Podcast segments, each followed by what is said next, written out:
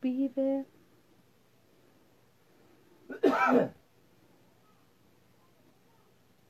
Hola, estamos esperando al Carlos. Ah, perdón. Ya, ya la vi. Ah, sí, ahí está el Carlos. Carlos, hola, Carlos. Carlos, Carlos. Carlos. Yo. Ah, qué linda cabeza.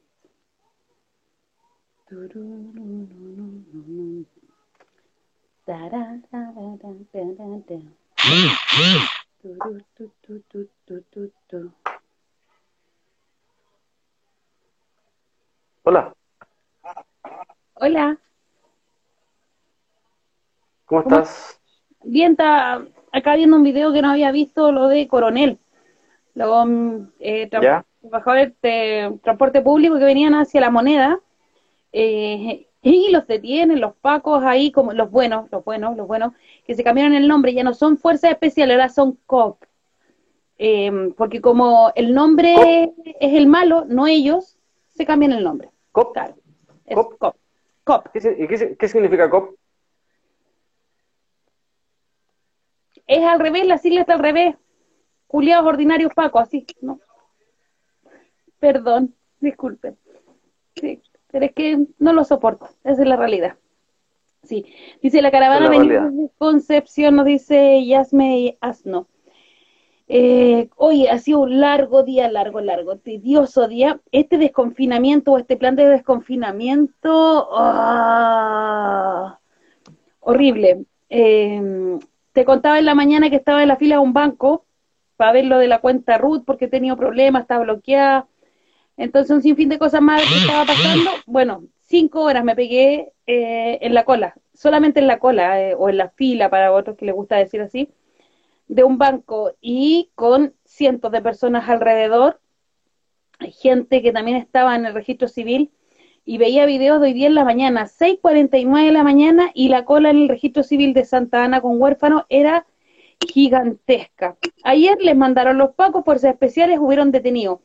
Dentro de- del registro civil hay cuatro funcionarios trabajando, cuatro. Había más Paco que funcionarios trabajando y más Paco también después, cerca de las 11 de la mañana el día de ayer, había más Paco que gente en, en la fila. Eh, Paco. sí, mira, alguien me decía, como dato huérfanos con bandera, hay poca gente. Oye, sí.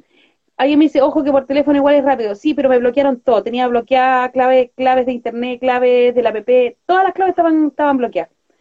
¿Qué No fuiste a buscar? cómo. ¿Ah? ¿Qué fuiste a A hacer? ¿Qué trámite fuiste a hacer? eso, po, a, a reiniciar, se puede decir, claves y mm, datos personales, porque de un día para otro me bloquearon todo. O sea, me bloquearon la clave de internet, la clave de la app, la clave del cajero, todo. Todas las claves las tenía bloqueadas. Así, pero por arte de magia. Eh, mis datos que había entregado, por ejemplo, con mi número de teléfono, mi correo electrónico, no eran, y es como muy rari- raro, porque soy parte también de la tesorería del comedor popular, entonces mo- movilizo plata eh, todos los días, porque hay que comprar carne vegetal, que hay que comprar carne, que esto, esto, otro. Entonces nos tenían como parados ya casi un mes y no había podido ir también por la pega. Ya ya estamos llegando nuevamente a los 500 almuerzos diarios y esa es pega, entonces me costaba salir y ya pu- pudimos por fin. Dijimos, vamos temprano, tipo 8 de la mañana, para estar de vuelta a las 10, 10 y media. A las 2 y tanto me atendieron, recién pude ingresar al, al Serviestado, porque tampoco estaban funcionando los bancos, y en las páginas del banco te aparecen cuáles son las sucursales que están abiertas. Mentira, estaban cerradas, ¿cachai? Entonces ahí hoy día, ahora ahí hago mis descargos, banco culiao. Esa es la realidad, sí. Bueno, hay que recordar que todos esos trámites que la gente está haciendo a última hora o que, o que está haciendo ahí por, necesidad tiene que ver con el retiro del 10% de la AFP, eh, porque mucha gente necesita tener el carnet, porque el carnet hay que recordar que ahora no solamente va el RUT, sino que tiene un, un- un número que es como una serie que te sirve para hacer algunos trámites por internet, porque eh, por lo que estuvimos averiguando, el trámite en, en primera instancia para el retiro del 10% es todo por internet. No, no hay, eh, no es eh, en persona, ¿cachai? Entonces, y aquí seguramente se- nos vamos a encontrar con otro problema que, va, que tiene que ver con toda esta gente que no sabe ocupar internet, con la gente adulta que tiene problemas con el internet. A uno que cuando se mete se le va así como eh, le cuesta, ¿cachai? Porque de repente cuesta encontrar las cosas, cuesta, me imagino que para la gente más adulta va a ser más complejo, para la gente que, por ejemplo, no puede ver, para la gente no vidente, eh, y hay un sinfín de personas que no pueden realizar el trámite y no sé qué solución se le habrá dado. Resulta que las AFP tenían que hacer un trámite, era pega de la, de la AFP mandar un correo a cada cotizante eh, informándole cuál era su fondo, ¿cachai? Y no se hizo. Entonces, claro, tú te metías a internet y en internet en cada AFP decía que había una fila de espera y tú podías estar esperando tres o cuatro horas en internet, en una fila, la fila virtual, eh, por la pega que no hizo la AFP que tenía que ver con enviar esta información. Eh, entonces, seguramente mañana va a ser un colapso, mañana a las 9 de la mañana empieza el retiro del 10% y seguramente va a ser. Vamos a ver cómo funciona esto eh, y esperemos que esta vez las lucas le lleguen a la gente. Pues, la gente seguramente está, mucha gente está recurriendo a esto por una necesidad extrema, eh, así es que eso, pues, mañana vamos a ver qué onda, qué, qué, cómo se va a ser, seguramente el día va a ser noticioso y va a ser, va a ser respecto al tema del retiro, y, me imagino que a ciertos de denuncias de diferentes situaciones, eh, pues, diferentes, diferentes montos y eso. Sí, yo te contaba que otro día pude entrar a la FP y fue a las 4 de la mañana. Eh, otra compa también lo hizo acá, que fue cuatro, entre las 4 y las 5 de la mañana, que fue la hora que, ingresamos. Pero nosotros tenemos, tenemos como comedor, y lo vamos a decir así, desde la organización popular, hemos preparado durante este tiempo, estuvimos ayudando a los vecinos, primero con los bonos, el registro social de hogares y otras cosas más. Y cuento como con orgullo, así como que tenemos una consultoría, le pusimos así por mientras, popular, que se enmarca dentro del trabajo del territorio que se hace en el Comedor Popular Luisa Toledo. Y tenemos tres personas que están trabajando para ayudar a los vecinos que no tienen acceso a Internet o que les cuesta, que pueden tener en su casa Internet, pero les cuesta mucho eh, hacer estos trámites por la edad o porque no son, no entienden Internet. A mí me cuesta mucho, por ejemplo, yo no entiendo, yo me conecto acá y eso, pero me cuestan mucho, por ejemplo, Excel, Word, todas esas cuestiones no las entiendo. Pero acá los cabros van a estar para ayudar a los vecinos y tienen horarios de atención lunes, miércoles y viernes. Eh, van a estar con sus computadores, con sus teléfonos, con lo que sea, trabajando para y por los vecinos. Y creo que eso es lo más bonito que hay. Eh, creo que la Pintana también se implementó en algunas joyas comunes y esperamos que también se replique a lo largo de los territorios para que los vecinos puedan sacar su dinero, porque si no lo sacan, lo van a ocupar las grandes empresas, en eso estamos clarísimos. Así que eh, eso, y los cabros que sepan, las cabras que sepan, acá alguien dice, ¿cuánta verdad mis tatas no saben ocupar? Bueno, los vecinos que se pongan a disposición, los pobladores que se pongan a disposición de los otros pobladores, los cabros jóvenes que son nativos de Internet, eh, o sea, que nacieron con casi el Internet de las manos, que están todo el día y cachan mucho, bueno, dense una horita y ayuden a los vecinos de su cuadra, es una horita, en los vecinos de su cuadra. Bueno, de más que la vecina va a saltar con el tecito, con el cuchuflí, con lo que tenga, para que este vecinito, este poblador más pequeño o este poblador más joven, que ha ayudado o que los está ayudando, siempre le va a hacer un cariñito, ¿cachai? Entonces, bacán. Así que eh, inténtenlo, inténtenlo y además van a sociabilizar y entender a sus vecinos. Y sus vecinos, que son los adultos mayores que están más solos el día de hoy, puedan acceder a, a, a este 10%. Eso es. Me parece, me parece bien. Eh, sí, pues, eso hay que hacer. Eh, en cualquier situación hay que. Yo siempre ocupo la palabra, yo creo que hay que poner la potencialidad de cada uno al servicio de los demás y con, esa, con eso lo hacemos. Si alguien necesita algo y alguien maneja, maneja más información y la maneja de mejor forma, hay que ponerla al servicio del otro, para que el otro en algún momento la ponga al servicio tuyo y vamos creando ahí un colectivo. Eh, fue un día bien noticioso respecto al tema de la FP que se está hablando constantemente, pero también fue un tema bastante noticioso respecto a lo de Tito Fernández, eh, el temucano. Eh, ¿Por qué tratamos este tema? Lo hemos tratado otras veces, antes lo hablaba, lo hablamos un par de veces en, en la radio, y lo hablamos principalmente porque hay mucha gente, cuando uno entrega información, hay, uno no puede ser obvio. Porque hay gente que te escribe, oye, pero esto es obvio, obvio que iba a pasar esto no, pues es que hay gente, como lo que estaba hablando recién, que no necesariamente sabe la información, eh, que no necesariamente sabe lo que va a suceder. Eh, así que no todo es lo que es obvio para uno, no necesariamente es obvio para el otro. Y acá se trata de, que nos vamos nutriendo uno a otro de, información. Entonces, respecto a eso mismo, es que claro, para mucha gente sabrá que Tito Fernández fue parte de la bohemia nocturna de la dictadura, amigo, muy amigo de Patricia Maldonado, de Álvaro Corbalán, eh, acusado hace un par de años ya, porque fue en diciembre del 2018, si es que no me equivoco, que es acusado de violación y de abuso sexual en su sexta, en su sexta, en su secta, eh, en donde em, ocupando su rol de, iluminado, por así decirlo, de maestro, eh, es que abusa de varias mujeres, no solamente estas tres, pero se llevó a cabo y se, se, le, se le acusa de tres, de tres abusos sexuales y de tres violaciones, por lo que puede llegar a, concretar una pena de 10 a 15 años de presidio. Eh, hoy día se le fue, se le formalizó por intermedio de Zoom. Él estaba en Puerto Vara, si es que, es que no me equivoco. Y luego que se le, se le señala, se le trae a Santiago para oficializar la, la, prevención, la, prisión preventiva, y es que este personaje, eh, que ha negado hasta el día de hoy todo lo hecho, pasa a prisión preventiva.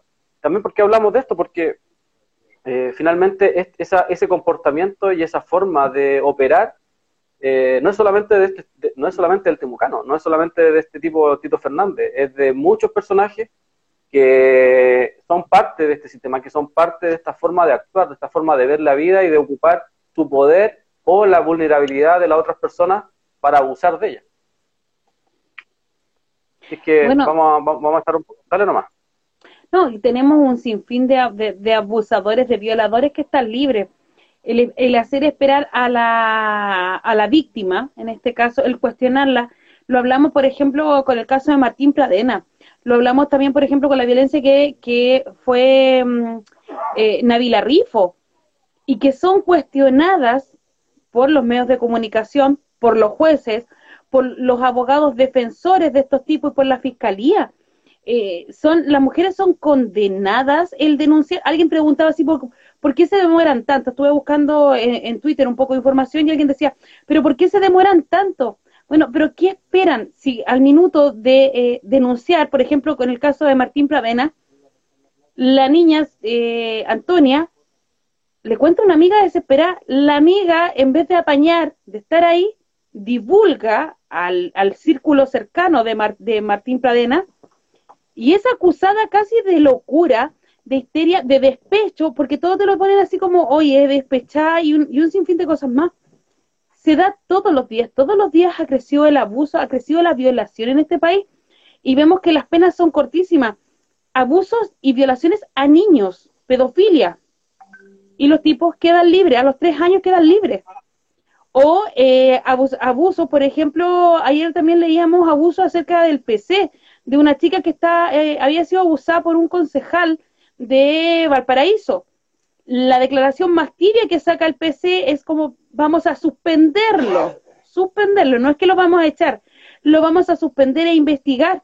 Pero quien apoyaba también esta denuncia él hacía, era otra chica que también denunció, que su madre denunció abuso, denunció violencia, eh, siendo compañera del PC y el PC le cierra las puertas. Lo hemos visto en organizaciones políticas de izquierda, organizaciones juveniles, entre comillas, eh, recordemos los guevaristas, eh, Juventud Rebelde y otros tantos más, que utilizan a los cabros y los mandan a los colegios de las cabras. Esto no se puede callar, no se puede callar porque son prácticas, son naturalizadas, y es la verdad, al que le duela y al que le guste bien, pero son naturalizadas, mandaban a hueones. Yo mal recuerdo el topo, que creo que era de Juventud Rebelde, de los guevaristas o eso. ¿Mm?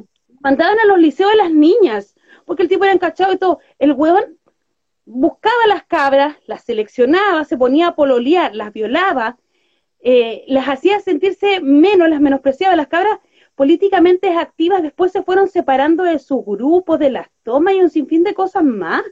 Esto se tiene que hablar. Son cabros que están hablando de la revolución, son los que quieren hacer los cambios en nuestro país. Entonces, en los territorios, trabajan en los territorios.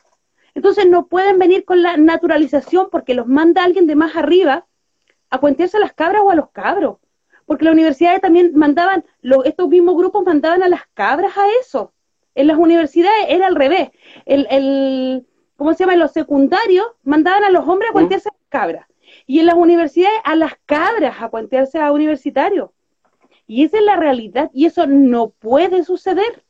Entonces, a mí no me vengan a decir como que, ah, esto pasa, por ejemplo, en los, con los adultos o no se da en nuestros espacios políticos. En los espacios políticos hay violadores, hay hueones violentos que de la boca para afuera hablan en contra de la violencia, hablan en contra del abuso, pero dentro de su casa son unos mierdas, son los hueones más fachos que hay. Tratan a las compañeras con la punta del pie. Entonces no me vengan con esos cuentos a mí a decirme que no es, que no es así, o que se tiene que mantener callado, porque no puede ser. O sea, si tenemos un discurso para afuera, en nuestros hogares también tenemos que ser, tenemos que ser eh, ejemplo para nuestros hijos, ejemplo para nuestras familias, ejemplo para nuestros vecinos. ¿Cuántos vecinos han dicho, este weón sale a las marchas o esta loquita sale a las marchas? ¿Ah? Anda peleando, anda gritando, ¿y cómo es acá adentro? ¿O cómo es con nosotros, con los vecinos? Nosotros somos ejemplos. Por algo decimos que somos semillas, ¿ah? Y que están floreciendo. Eso yo creo. Y con respecto a Tito Fernández, bueno, ¿quiénes lo pintaban de izquierda? ¿Quiénes eran, po? Si se sabía que se juntaba con Corbalán, fue a cantarle a, a, Punta Peuco, y él que lo negó que fue una visita porque se lo pidieron. El hueón fue, si a mí me lo piden, yo me niego y punto. Él fue. Mm. Fue a visitar. ¿Mm? Entonces, para que quede claro. Eso. Bueno, respecto a lo que tú estás señalando, claro, todos tenemos que, todos, me incluyo, tenemos que... O sea, uno puede tener su carácter y todo lo, todo lo que uno señala constantemente, pero hay cuestiones que son intransables y que, hay que decirlas, que hay que decirlas y hay que hacerlas. No hay otra forma. Y como decís tú, eh, se tiene que hablar, se tienen que hablar en los espacios políticos, eso hay que hablar en los espacios políticos, porque es una constante, es una constante, o sea, de hecho a mí hay, cosas que me chocaron bastante en ciertos espacios y yo sin tener ningún, ninguna idea de, no sé, de género, ni de feminismo, ni nada, pero había cosas que siempre te llamaba la atención. Tú esperabas y otra mirada, tú esperabas y otra, otro, otra cosa. Y finalmente no era muy diferente a los amigos de WhatsApp que mandan eh, videos porno, ¿cachai? No, no es muy diferente los espacios políticos. Entonces se terminan transformando y el problema gigante de esto es que se termina cosificando a la mujer. Eh, y ese es uno de los grandes problemas, la cosificación de, la, de, la, de las personas. Entonces, sin duda que ahí hay, un problema gigante eh, que se debe hablar hay mucha gente, como decís tú, que eh, incluso es joven, pero pareciera, tú los pones en los años 80 y él no, hay, no, hay, ninguna diferencia, porque no tiene que ver con lo generacional, sino que tiene que ver con, la formación y cómo vamos enfrentando los temas. Yo creo que, como decís tú, es súper importante eso que decís que hay que hablarlo, porque si, mientras no se hablen, hay cosas, hay cosas que no se van a poder eh, cambiar. Yo ni siquiera digo mejorar, porque creo que no se puede mejorar nada malo, sino que cambiar. Eh, como decís tú, hay algunos que, claro, que son así, que son de la boca. Lo vemos en, sobre todo en las redes sociales. Eh, las redes sociales hay varios que, que, venden, la venden, pero que no hay, eh, sabemos, la, forma de operar que han tenido en el tiempo. Entonces, frente a eso mismo es que, eh, respecto a lo que tú estás señalando, me parece súper interesante que se hable en los espacios, que se discuta, que se diga qué es lo que de verdad está sucediendo, cuáles son las prácticas que se están teniendo, cuál es la forma de operar, o sea, ¿cómo vaya a confiar en alguien que eh, supuestamente entiende que lo que hay que hacer es conquistar a otro emocionalmente para poder capturarlo y para poder cooptarlo? O sea, ¿cómo va a ser eso un cambio en, cómo va a ser esa tu visión de vida?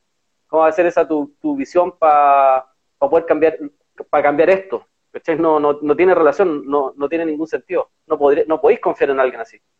Bueno, respecto a eso mismo, es que, bueno, hoy día cae Tito Fernández respecto por abuso y, y violación, eh, Tito Fernández era muy cercano a Corbalán. O sea, aquí, aquí podríamos, aquí podemos, acá se pueden escribir libros, se han escrito libros y biografías respecto a lo que sucedió con Álvaro Corbalán y, Tito Fernández. Álvaro Corbalán, eh, un tipo que siempre quiso estar metido en, en, temas artísticos, él formó un grupo, él era muy, en los años 80 frecuentaba un lugar que se llamaba El Confetti, el Confetti pertenecía, si no me equivoco, a Jorge Pino, Jorge Pino, eh, pareja de Patricia Maldonado, en donde muchos artistas, muchos tipos iban a ese lugar. Uno de ellos era eh, Tito Fernández, un, un, frecuente del lugar. Él, él cerraba muchas veces esos espectáculos. Eh, por ahí pasó hasta el Palta Melende, eh, José Alfredo Fuente, que dicen el pollo, Cristóbal, Raquel Argandoña, Patricia Maldonado. Miguelo. ¿Cómo se llama este?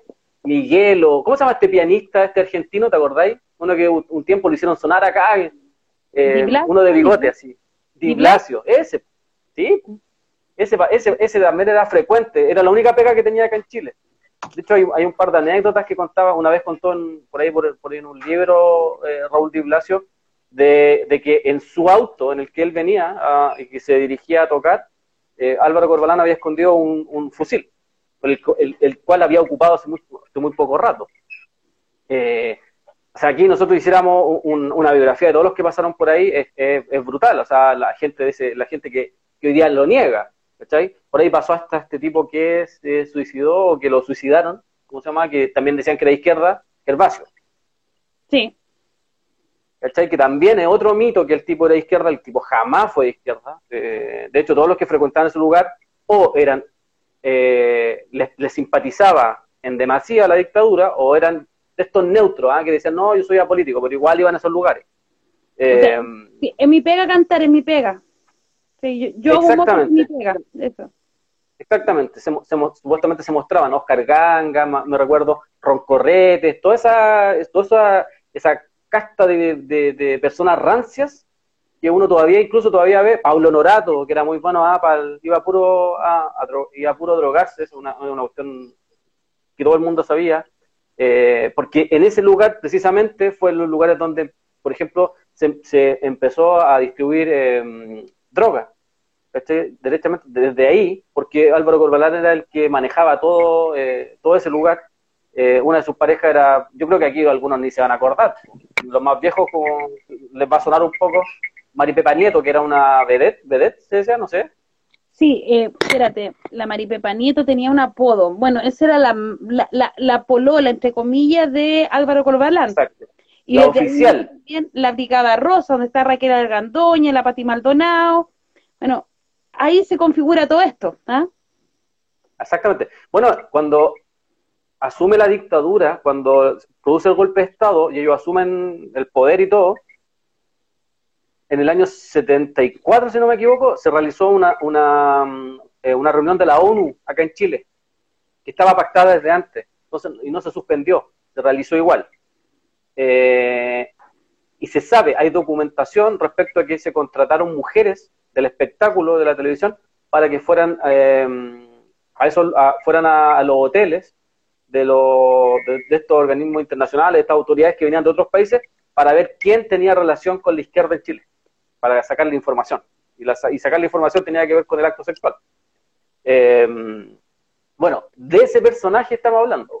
Ese, ese, ese, personaje es Tito Fernández. Con esa, con esa gente se reunía. Y ese es el mismo tipo que hoy día está negando las violaciones, los abusos, y que está hablando que todo fue consensuado, que, que él nunca hizo nada, que eran sus pololas, y que él la hizo porque ellas querían. Em, bueno, de ese tipo de personaje estamos hablando. Y Tito Fernández no es diferente a Álvaro Corbalán, Álvaro Corbalán decía exactamente lo mismo. Y, y, porque uno, yo creo que este tema es súper importante, porque uno cuando ve la historia de Tito Fernández, ve la historia de Álvaro Corbalán, ve la historia de Martín Pradena, ve la historia de, de ¿cachai? Veis la historia de los abusadores en el tiempo, se comportan de la misma forma y uno finalmente ve que esto nada cambia y que siempre se está, se está cubriendo. Se termina cuando pasa esto, por ejemplo, hoy día me puse a leer las notas de, por ejemplo, Bio Bio. Ustedes pueden pescar la nota de Bio, de, Bio, Bio respecto a Tito Fernández, hacen la nota, pero ellos dicen, eh, en una parte dicen, y cuando empezó el infierno de Tito Fernández fue en el año, ¿y por qué empezó el infierno de él? Si acá las que fueron abusadas, las que fueron violadas fueron las mujeres. Exacto. ¿Cuál, cuál, ¿De qué infierno? ¿De qué infierno me estoy hablando? O sea, partir diciendo, partir victimizando a un tipo que no tenéis por qué victimizar. ¿Cachai? Que el lenguaje no crea realidades, para mí no crea realidades, las distorsiona. ¿Cachai? O sea, te presenta un tipo debe ser acusado, sea la edad que tenga, sea acusado porque el tipo eh, es un criminal. Es un criminal. Y, resulta que los medios se toman de una forma y tú veías simplemente en el lenguaje de los periodistas cómo escriben.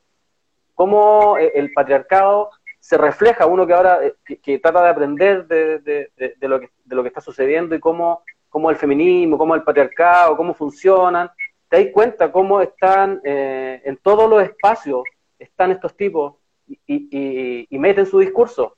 Eh, porque claro, cualquier persona que lo lea y que, no esté tan metida seguramente dirá, oye, sí, empezó el infierno, mira, qué infierno, Juan, si el Juan venía hace mucho rato abusando de mujeres y venía hace mucho rato además abusando del poder, de ese poder que muchos lo ostentan y cuando lo tienen, lo primero que hacen es abusar de las personas, de las mujeres, de, de los trabajadores.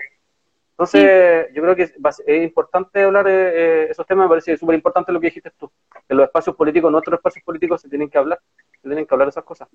Eh, porque además, porque además en este tiempo que estamos confinados, que la estamos pasando mal, que no hay lucas, que estamos estresados, también afloran muchas cosas. Afloran muchas cosas y yo creo que cuando uno la pasa mal, eh, se puede enojar, puede discutir, pero hay cosas que no, no, uno no debe aguantar hay cosas que uno no, puede dejar pasar.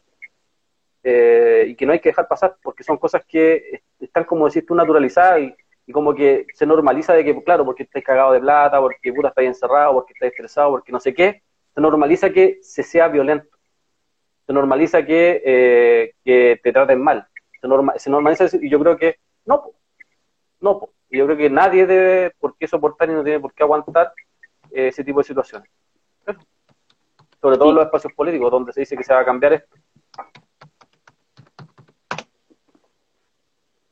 Dice, ¿se sabe cuándo votan los diputados lo del rescate de las empresas? Se atrasó, o sea, se retrasó. El, el gobierno le dio suma urgencia a principios de junio, pero cuando esto se destapó, para que vean que sí sirve la presión social, independiente de que sea en redes sociales o que sea por los medios de comunicación, se destapó el gobierno le quitó la suma urgencia. Eh, y por lo que sabemos, la, próxima semana se estaría votando. No se sabe el día ni la hora porque han, hecho, de hecho, nosotros ayer con otro compañero que nos está ayudando en, algunas notas para la radio, eh, él estaba pendiente y me decía, están dando comerciales en el, en el Senado mientras se está votando, en la, en la televisión de, Dice, mientras se está votando, están dando un reportaje de otra cosa y después cuando se tenían que ir, estaban mostrando otra wea. No estaban mostrando la votación. O sea, el nivel. Pero en las votaciones Arboe, Lagos Weber y Pizarro votaron a favor, por lo tanto se aprobó en el Senado. Eh, el rescate es de, comisión.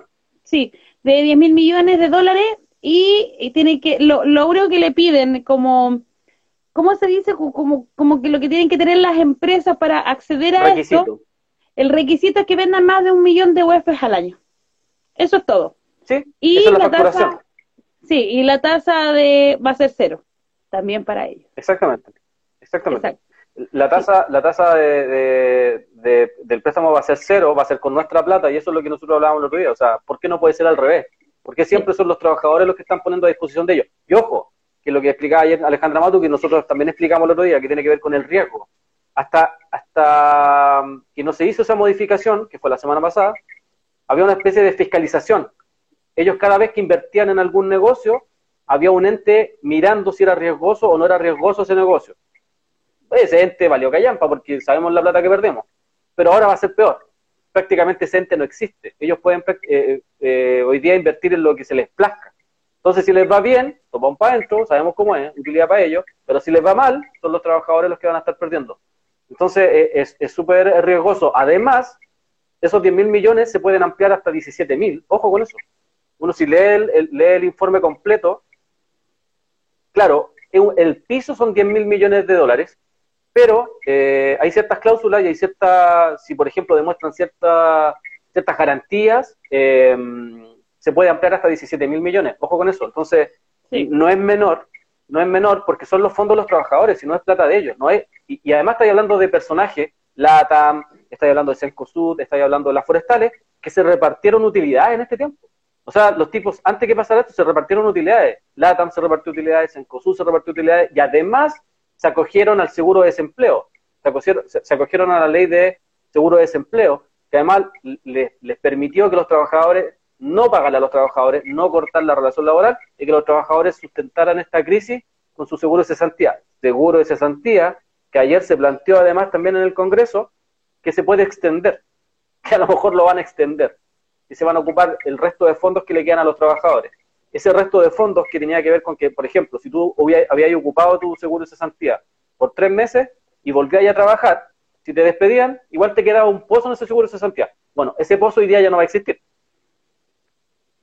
Entonces, no es menor, no es menor la pregunta que hicieron ahí, pero seguramente la otra semana va a haber que estar eh, muy pendiente. Este viernes se está llamando a, a, una protesta, protesta que yo comparto, pero al 200 mil por ciento, porque lo que hay que entender acá es que esto a nosotros no nos soluciona nada. El bono de estas 500 lucas que se aprobó ayer, otra vez los requisitos dejan a más de la mitad de los trabajadores o la mitad de las personas fuera de este bono de, de 500 mil pesos, porque o eres muy pobre o para ellos eres muy rico prácticamente. Entonces no cumplís ninguna de los, no cumplís ninguna de los, no tienen ninguno de los otros requisitos y eso impide. Por ejemplo, a mí no me llegó el bono de 65 lucas, no me llegó el bono de 100 lucas porque no soy tan pobre, pero tampoco me llegó el bono de 500 lucas porque no soy tan rico, por darle un nombre, ¿cachai? Y eso le, y eso le está pasando a mucha gente, o sea, es una cuestión tremenda. O sea, lo hemos hablado 100 veces con el tema del subsidio habitacional. ¿Qué pasa, por ejemplo, con este subsidio social que le llaman, en que tenéis que tener 800 lucas en la libreta y puedes acceder a la tómbola del sorteo para obtener y te dan un certificado? Y ese certificado te dice, vaya, compre, tiene 22 millones de pesos para comprar, ninguna vivienda te cuesta 22 millones de pesos.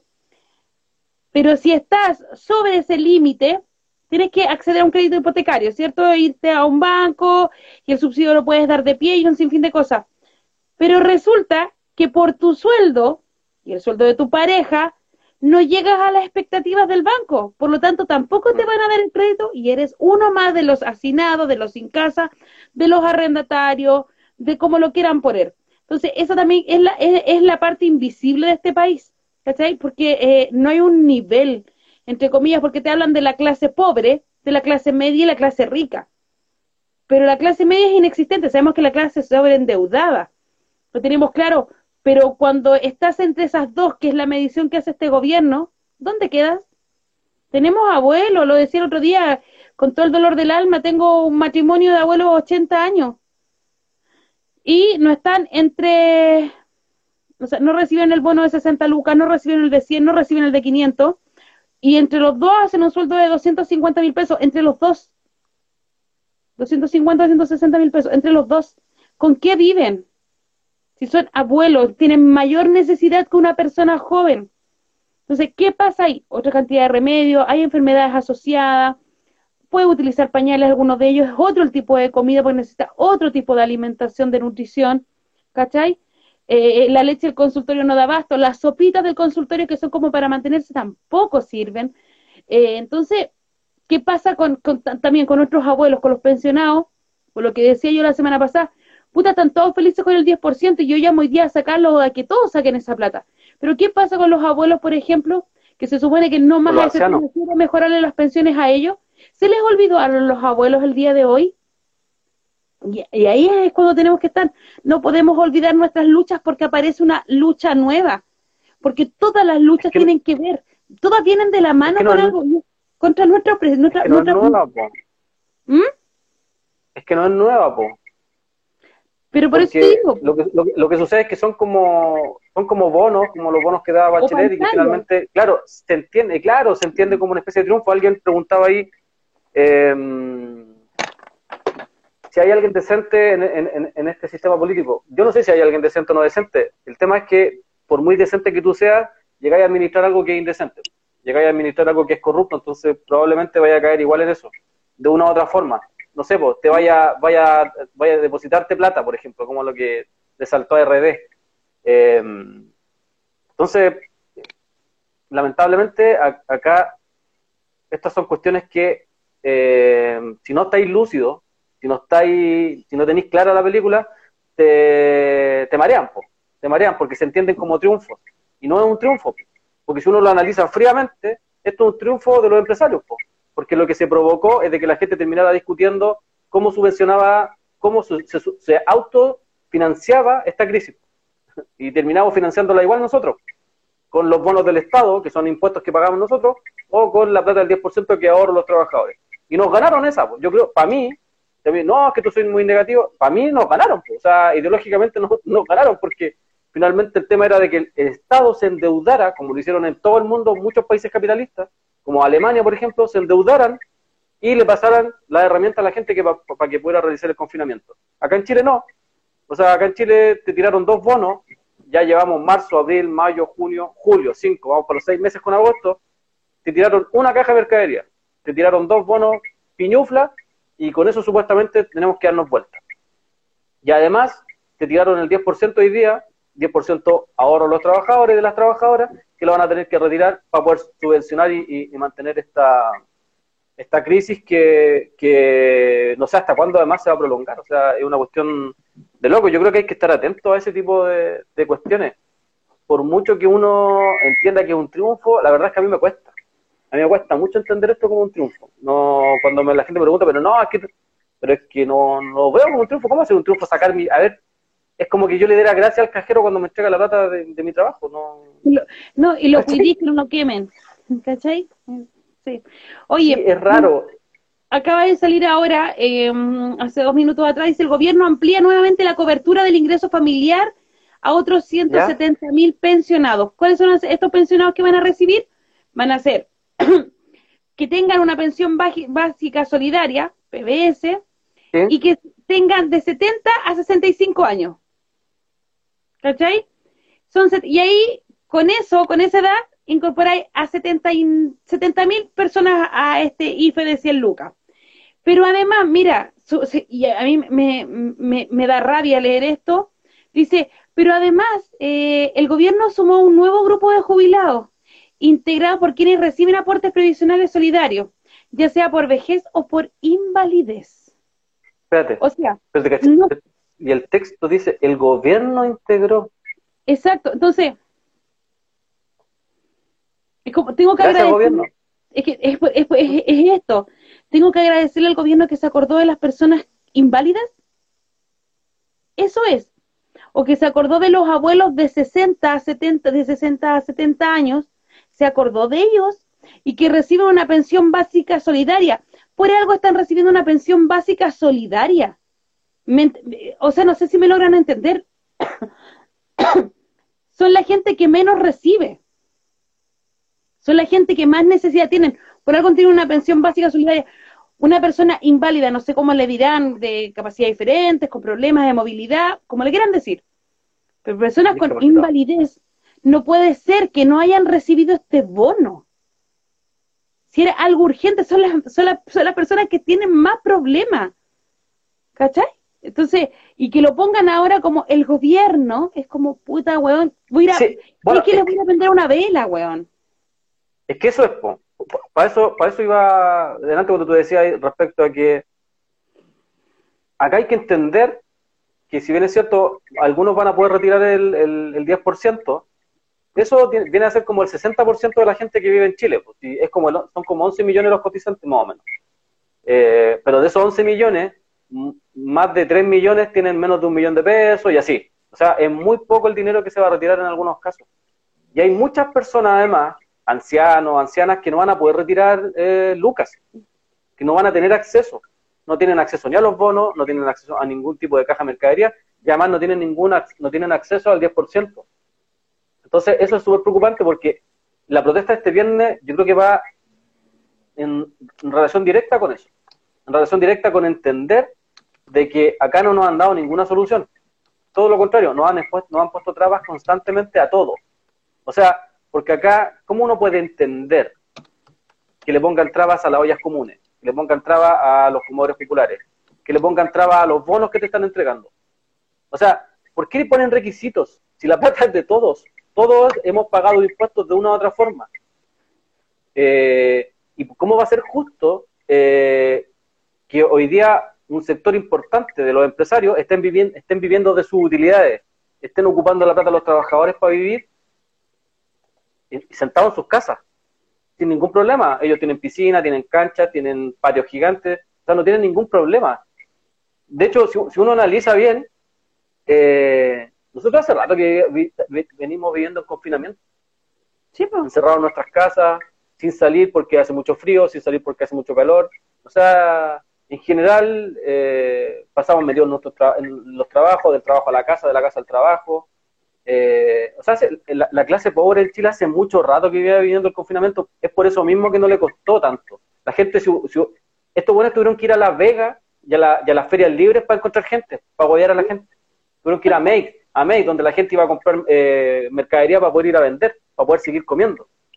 ¿Cachai? Entonces, eh, no hay que olvidarse de eso, no hay que olvidarse de que este viernes hay una protesta y hay que dejar en claro que no estamos ni ahí, porque no tenemos por qué aguantar sus migajas. O sea, llevamos 200 años aguantándoles todo, todo, todo lo que ellos han querido. No han tratado de violentos, de terroristas, no han matado, no han torturado, no han desaparecido. Y siguen gobernándonos, siguen eh, metiéndonos cuestiones que no tienen absolutamente nada que ver con la realidad. Si uno le pregunta, a nadie le llega el bono. Una hueá impresionante. Las cajas de mercadería se compraron dos millones y medio de cajas más y ahí están. Ni siquiera repartieron la otra. Si dijeron que no iban a alcanzar a repartirla. Entonces, eh, hay, un, hay, hay, muchas personas que están sin ningún tipo de protección social y a lo que tenemos que apuntar es que el enemigo, si cambian el gabinete, si ponen a Velorio, si ponen a Boris, a nosotros nos tiene que dar absolutamente lo mismo. Acá el enemigo son ellos, nosotros somos la oposición. La oposición es el pueblo, los demás son condescendientes totalmente con ellos en, muchas oportunidades. Eh, entonces, acá lo que hay que entender es eso, que hay que protestar el viernes de una u otra forma, hay que hacer sentir que el pueblo está despierto, que sigue despierto, que se está organizando y que va a seguir, porque entiende de que todo esto son pantallas, como decís tú, son pantallazos, son cortinas de humo que no nos van a solucionar la vida. O sea, nada, nada de lo que está sucediendo hoy día nos va a solucionar la vida. Entonces, tenemos que seguir en busca de esa organización que nos permita dar golpes, dar golpes para cambiar esta weá. Fuera de eso, te están llamando una normalidad. Lo conversábamos también al interno hoy día te decía yo, eh, no sé, van a sacar más micros el día lunes para que la gente vea que está como normal. Piensan abrir las, las, comunas que salieron de cuarentena, piensan volver a abrir los malls y un sinfín de cosas más. Hay buenas viajando a Farellones. Gente, en Farellones sí, hay campamentos en Farellones, hay campamentos para el sector, para el cajón del Maipo también está lleno de campamentos. ¿Cuánto han crecido los campamentos este estos dos últimos años para que después nos vengan a hablar de que, puta, la economía se resintió con la pandemia? No, mijito, la economía venía resentida desde, mucho antes. Por algo existe tanto campamento el día de hoy. No hay un catastro real de los campamentos que están surgiendo. Y es gente que no pudo pagar arriendos, no pudo seguir pagando arriendo y se tuvo que ir a vivir a cualquier terreno. Acá se abrió uno nuevo en Lo Rasuri, que estamos averiguando ahí cómo se puede apañar y ver también quién está dirigiendo, porque ojo también quienes dirigen los campamentos. ¿ah? La toma Macarena Valdés es, pero, bueno, un ejemplo de toma. Hicieron lavandería, cocina y todo con aportes, aportes de los mismos vecinos, de la gente que llega. E, ellos creen en la autogestión, están sacando pan, el kilo de pan a 740 pesos. Los cabros de la toma Macarena Valdés están siendo un ejemplo, pero no va a faltar el que se quiera aprovechar porque va a querer hacer su candidatura. Así que ojo también cómo se les va a meter ahí eso. ¿ah? Cuando crecen los Oye, que tener mucho ojo también. Eso, eso pasó. Tú la otra vez dijiste que, que bueno, que una de las razones para que la, la olla, eh, para, que el comedor popular no, no se prestara para, para que fueran a, de la municipalidad, porque seguramente después iban a salir diciendo que ellos lo habían organizado. Germán Codina, hace una semana atrás, sin ningún problema, el buen dijo que él había organizado no sé cuántas ollas comunes, como más de 100 en Puente Alto. Mentira. Y, eso es mentira. Eso son ollas comunes que había organizado la gente y ellos se fueron a meter dos o tres meses después. Exacto. Cuando ya estaban paradas la logística, ya, tenían todo.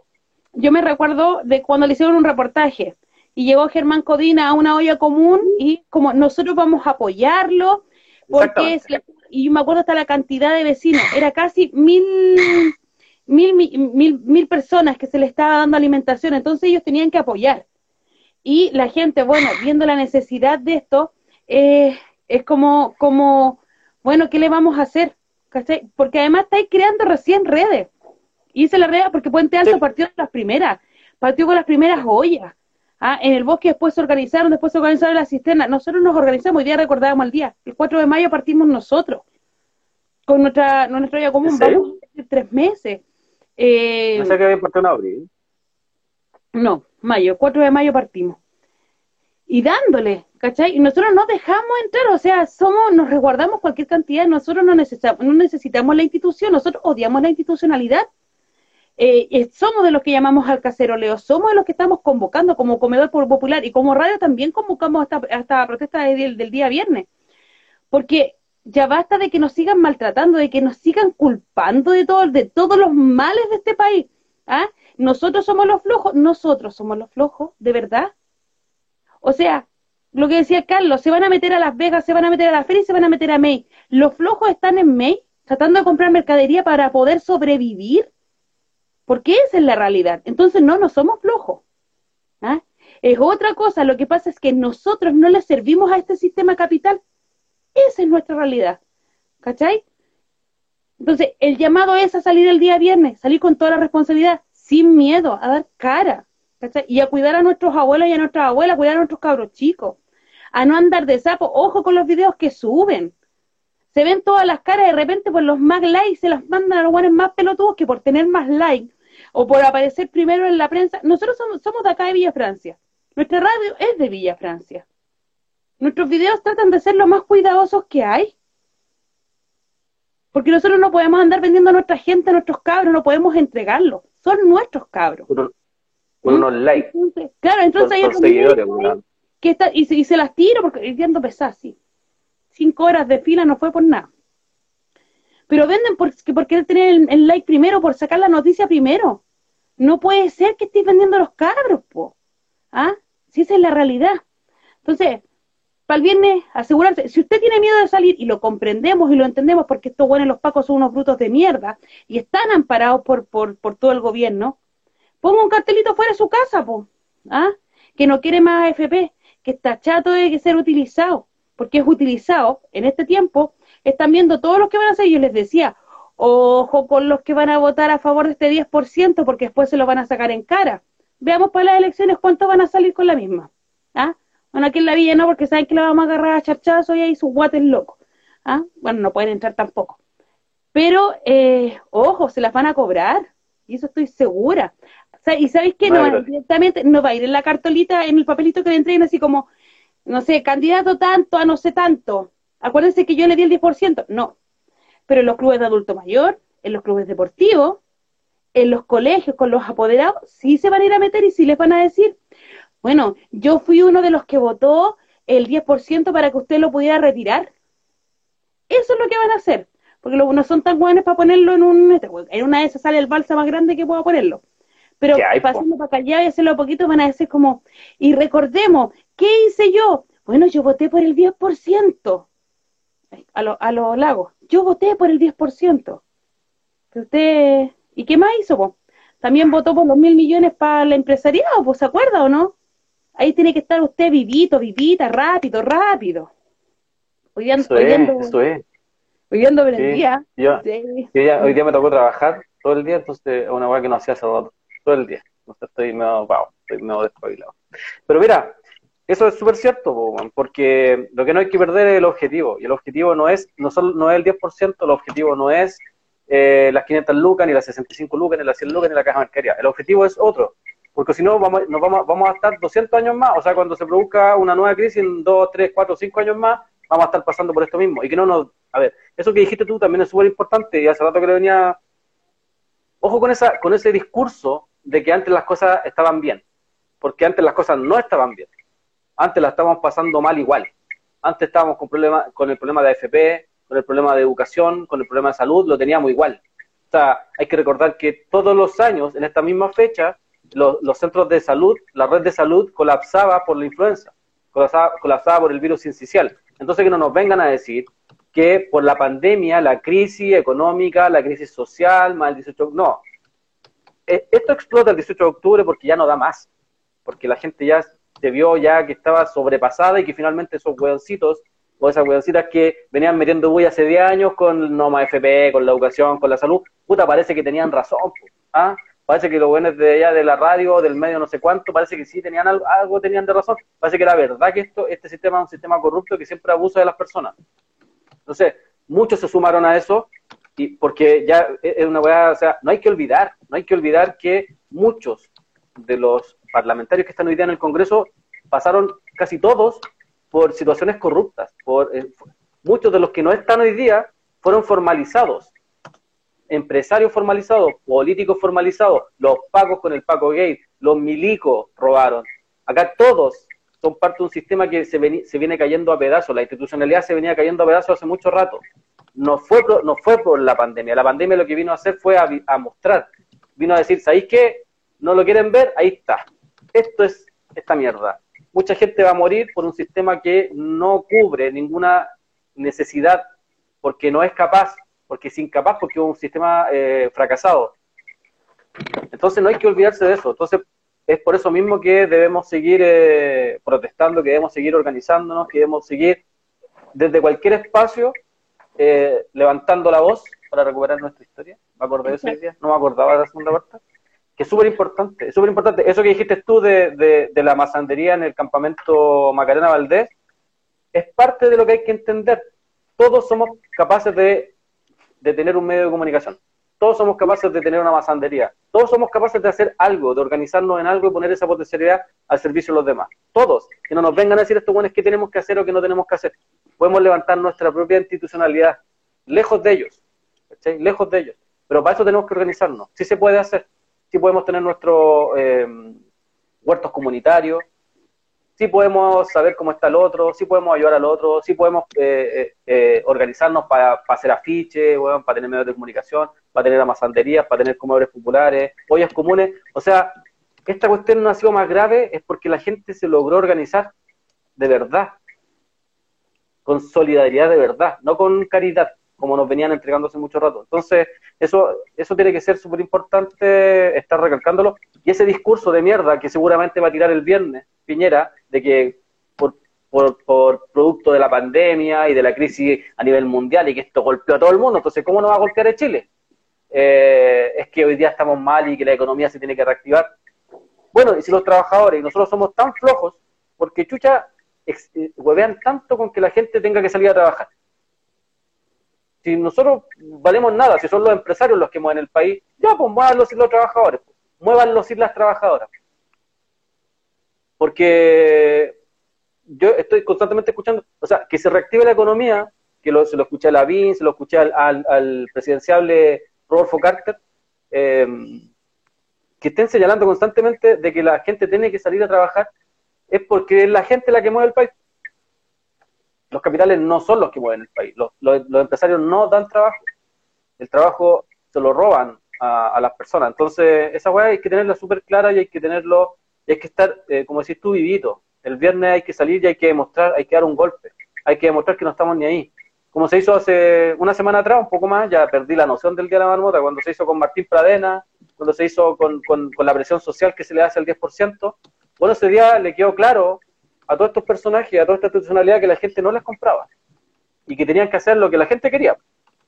Porque si cuando esto de la democracia y todas estas weas que les gusta hablar, bueno, eso es la democracia. Yo hay una wea que no, logro entender. Todos los días veo a estos personajes llorar en pantalla, en algún medio de comunicación, llorar porque la gente está amenazándolo, porque la gente lo está presionando, lo están eh, funando en redes sociales. Y ellos votan por convicción. No, pues bueno, si tú estamos en una democracia representativa, supuestamente, tú representas a la gente, pues, entonces vota lo que quiere la gente. Si tu convicción puede valer callampa, o tu convicción va derechamente en salvar los privilegios y guardar los privilegios de los empresarios. A nosotros esa ya no nos sirve. Eh, acá el Congreso nos vengan a decir que hoy día sí tiene validez. El Congreso jamás ha tenido validez. Nunca salió nada bueno el Congreso. Y lo que hicieron fue, o sea, de que Boris y todos hayan podido votar, ellos pudieron votar gracias a la presión que realizó la gente porque ni siquiera hubiesen podido presentar el proyecto. E-, ellos lo, pudieron presentar, o sea, de hecho el proyecto lo presenta hay un montón de, de nefastos, y ellos pueden votar por la presión de la gente. Y muchos se dieron vuelta por la presión de la gente. Desborde y varios más, hay que recordar, Lago Weber en el Senado, varios se dieron vuelta por la presión de la gente. No por gestión de ellos. No vengan aquí a darse la mano que yo me arreglé con Desborde. Esa weá es mentira. Desborde vota por otra weá no vota porque se arregló. Entonces, acá fue por la presión de la gente, fue por, porque la gente se organizó, porque la gente les caceroleó, a pesar de que no podíamos salir a la calle y dejarle la cagada, pero la gente sí estuvo, eh, realizó un cacerolazo, porque la gente se manifestó contra Martín Pradena, lo fue a huevear a la casa, lo fue a huevear al hotel, a donde decía que estaba la gente iba a huevear, y tuvieron que meterlo preso, hay que recordar que Martín Pradena se iba para la casa, no se iba preso. Y gracias a la gente, gracias a las mujeres que se organizaron en Concepción, en Temuco, en todos esos lugares, en Santiago, en, diferentes partes del, punto, del país, es que Martín Pradena hoy día está con prisión preventiva, con cautelar, porque Martín Pradena se iba para la casa. El 10% no era el 10%. Estaba, estaba perdido, no estaban los votos. Y fue tal la presión de la gente que finalmente hasta en la derecha empezaron a ceder. Porque claro, estamos llegando a un, tiempo de elecciones, estamos llegando a un plebiscito y empezaron todos a ceder. Pero eso fue gracias a la presión de la gente. No vengan a, acá a señalar hoy día que el Congreso ahora sí, que el Congreso va a recuperar la confianza. No, ayer escuchaba también en el programa de Mentira Verdadera a mm, Mónica Rincón, no, perdona, Jimena Rincón. Entonces, cada cosa que decían respecto al, al, al, proyecto del 10%, ella decía, ah, yo fui la que puse lo de la... Em, ¿Cómo se llama lo de la, la, la, plata que dan los papitos de corazón? ¿Cómo se llama eso? La pensión. La, yo, yo puse, yo, yo puse el, el, eso, y después daban otro, daban otro puto, ah, yo también participé en eso, porque yo sé mucho, porque yo esto, porque yo puse, no, Jimena Rincón, si Jimena Rincón ha estado constantemente en, puta, de las 100 veces que ha votado, por darle uno, 99 ha votado con la UDIPO, no nos vengáis a, a, a, cuentear con ese, con ese tema. Y el otro tema importante que yo creo que hay que retomar, y hay que darle, darle, darle, tiene que ver con, lo, lo leía hace un ratito acá atrás, el tema del Sename, o sea, no podemos dejar pasar el Sename. Los cabros, hasta el día de hoy, siguen sufriendo ahí, están ahí. Eh, no olvidamos que Evelyn Oñate es parte de un sistema terrorífico, de un sistema que prostituye a niños, niños de 7, de 6, de 5 años, que además los castigaba cuando los niños no querían eh, participar en estas reuniones, los castigaba encerrándolos en cajas. Eh, entonces, es un tema que vamos a tener que retomar, que hay que darle también. Como dice la INE, acá todas las luchas son importantes, pero todas las luchas son contra el sistema. El sistema permite el Sename, el sistema permite la no, el NOMA FP, o sea, permite la FP, el sistema permite todo. Y lo que tenemos que nosotros acabar es con el sistema. Entonces alguien me preguntaban antes ahí si creo en alguien, si alguien es decente, da lo mismo, porque todos llegan a administrar un modelo que vale hongo. O sea, a mí me da lo mismo si es Víctor Pérez, me da lo mismo si es Blumel, me da lo mismo. Para mí, son, son todos enemigos nuestros, porque nos han hecho la vida imposible, porque nos han humillado eh, y, han hecho que nuestras vidas sean indignas durante mucho tiempo. Eh, todos, todos los que se han hecho partícipes de esto, todos los que avalan un modelo como este. Así que eso, me voy a dormir. Se va a acabar el tiempo. Oye, Rodolfo Carter quiere ser presidente. Me acabáis de cagar mi momento feliz. Estoy, estoy, hablando del Sename y estoy hablando con uno de mis niños que está en el Sename en este minuto, está escondido hablándome por Facebook y que echa de menos, que quiere ver el grupo. Este niño está en Temuco, lo sacaron de acá de la villa. Y que está ¿Qué tiene? ¿Ah? ¿Qué edad tiene? 11 años. Tiene 11 años. Entonces me dice, tía, lo extraño tanto porque no han podido venir a ver, no hemos podido viajar tampoco por, por la pandemia del año pasado que no vamos. Eh, habíamos planeado viaje para pa, abril, no se pudo, pensamos que íbamos a hacerlo ahora en julio, tampoco se puede, ya, ya yo creo que para el otro año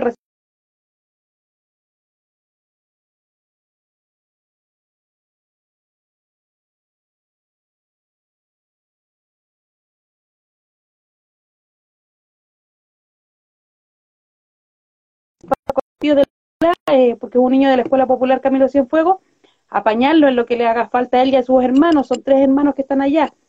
Eh, la más chiquitita tiene siete años, cuando llegó con nosotros tenía tres años, y ha pasado otro tiempo, entonces estoy hablando con él, estoy súper feliz, no te presté atención en un rato, pero nombraste Sename y fue un choque gigantesco. Eh, y, son, son, eh, y eso es, son historias reales que pasan en las poblas, ¿cachai? Que pasan en las poblas que Blumen no las vive, Boric no las vive, y que me pueden decir, oye, pero él tiene, el papá tiene una ocas y todo. Sí, sacó a los niños de ahí, de sus hogares. Oye, pero los niños estaban siendo vulnerados. Bueno, hágase cargo la comunidad de los niños. Si esa es nuestra realidad, la comunidad se hace cargo, eso es poder popular. Ejercer poder popular es eso, hacernos cargo nosotros de nuestros problemas. Se va a terminar, quedan 17 segundos, nos despedimos, nos encontramos mañana. Recuerda el viernes con todo, con todo, con toda la calle. Por este, por, mi cabro, por uno de mis cabros. ¿ah? Siempre afuera. Eso. Eh, libertad a los presos políticos mapuche, libertad a los presos de la revuelta